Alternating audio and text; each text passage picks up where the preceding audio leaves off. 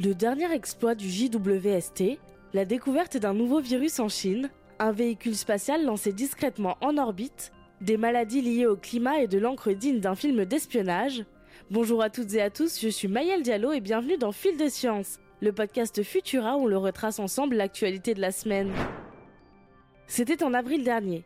Le télescope spatial Hubble, mis en service il y a déjà 32 ans, nous offrait une image de l'étoile la plus lointaine jamais observée, Baptisé Hirondelle, pour étoile du matin en vieil anglais, le nouveau télescope spatial James Webb est allé à son tour y jeter un œil. Ce qu'on attend de James Webb, c'est qu'il nous éclaire sur ce qui s'est passé juste après la renaissance cosmique, ou rayonisation. La rayonisation, c'est cette époque durant laquelle un grand nombre d'atomes existants dans l'univers ont été ionisés par un rayonnement intense. On présume que ce rayonnement provenait de la toute première génération d'étoiles à avoir illuminé le cosmos, les étoiles de population 3, mais ça, ça reste encore à prouver. Tout ce dont on est sûr concernant la date de la rayonisation, c'est qu'elle s'est produite entre 100 et 400 millions d'années après le Big Bang. Pendant cette période, les astres étaient supposément massifs, entre 50 et 100 millions de masses solaires. Suivant la théorie de l'évolution stellaire, ces étoiles de population 3 auraient vécu un million d'années au plus avant d'exploser en supernova, dispersant ainsi des noyaux plus lourds que le lithium dans le jeune cosmos. Cet événement aurait modifié la composition des nuages et donné vie à d'autres étoiles moins massives. De ce fait, il est aujourd'hui impossible d'observer des étoiles avec toutes les caractéristiques de la population 3. Deux théories nous sont alors offertes. Soit Hirondelle est une des dernières étoiles de population 3 nées moins d'un milliard d'années après le Big Bang, soit elle est née juste après la disparition de ces étoiles. L'espoir est donc que James Webb arrive à faire la lumière sur ce qui pourrait bien être l'un de nos plus vieux ancêtres cosmiques. En Chine, une nouvelle épidémie rappelle de mauvais souvenirs. Des scientifiques rapportent que 35 personnes des provinces du Henan et du Shandong ont été infectées entre janvier 2019 et janvier 2021 par un virus du genre Enipavirus appelé Langia. Les symptômes retrouvés chez la plupart des patients sont la fatigue, la toux, des douleurs musculaires et parfois des nausées et vomissements. La contamination serait d'origine animale et aucune contamination interhumaine n'a été mise en évidence pour l'instant. Les musaraignes seraient les réservoirs naturels du virus, qu'elles transmettent ensuite à des animaux de compagnie ou de ferme. Pour le moment, le virus Langia ne coche pas toutes les cases du postulat Koch, qui permet d'identifier l'agent étiologique, qui identifie le pathogène, virus ou bactérie à l'origine de la maladie. Toujours en Chine, le 4 août dernier, un engin spatial expérimental a été lancé en orbite terrestre basse avec succès depuis le centre de lancement de satellites de Jiquan, dans le désert de Gobi. Les autorités spatiales chinoises n'ont publié aucune image du lancement et nous n'en savons pas plus sur la nature du véhicule spatial.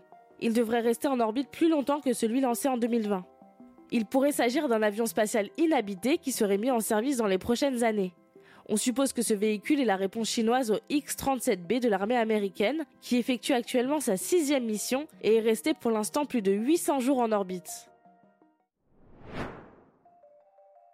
À l'université d'Hawaï, des chercheurs ont écumé plus de 70 000 articles scientifiques pour trouver des exemples de l'impact du changement climatique sur la manifestation de maladies chez l'humain. Résultat, 58% des maladies infectieuses auxquelles l'humanité est confrontée dans le monde ont été aggravées par au moins un aléa climatique. C'est par exemple le cas pour la dengue, le paludisme, le Zika ou encore la pneumonie.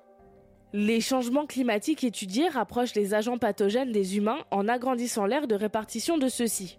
Par exemple, le réchauffement est favorable à l'expansion des moustiques, tiques, puces et autres parasites. Et les tempêtes et inondations ont accéléré les déplacements humains, ce qui a favorisé les gastroentérites, salmonelloses, maladies respiratoires et maladies de peau. Les scientifiques nous alertent quant à ces dangers insoupçonnés du changement climatique et insistent sur une réduction drastique des émissions de gaz à effet de serre au plus vite.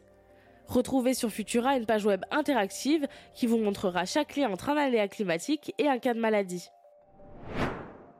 Au Texas, des scientifiques ont réussi à stocker des informations dans de l'encre, une façon inédite de cacher des données dans une lettre manuscrite en apparence anodine. Les chercheurs ont créé un matériau appelé polymère à séquence définie, composé d'une longue chaîne de 10 monomères. Le premier et dernier monomère de chaque groupe forme un traceur isotopique qui permet de déterminer dans quel ordre lire les différents polymères.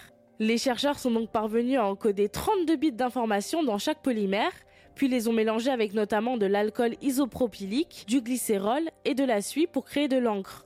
On appelle alors cela de la stéganographie, l'art de dissimuler un message dans un autre. Pour l'instant, impossible de transmettre une base de données complète, mais quelques informations ont pu être dissimulées grâce à cette méthode. La technique est assez longue à mettre en œuvre, mais à plus long terme, les chercheurs espèrent parvenir à stocker de grandes quantités d'informations grâce à cette invention surprenante. Découvrez la lettre manuscrite et le reste de nos actualités sur Futura. Et voilà pour cette semaine. Merci d'avoir suivi cet épisode de Fil de Science. Cette semaine, j'en appelle à nos auditeurs et auditrices sur Spotify. Pensez à vous abonner et laissez-nous une note pour soutenir le podcast. Votre avis compte. Ne manquez pas ce soir, vendredi 12 août, le maximum de l'essaim des Perséides. Tous nos conseils d'observation sont disponibles dans notre dernier épisode de Futura dans les étoiles.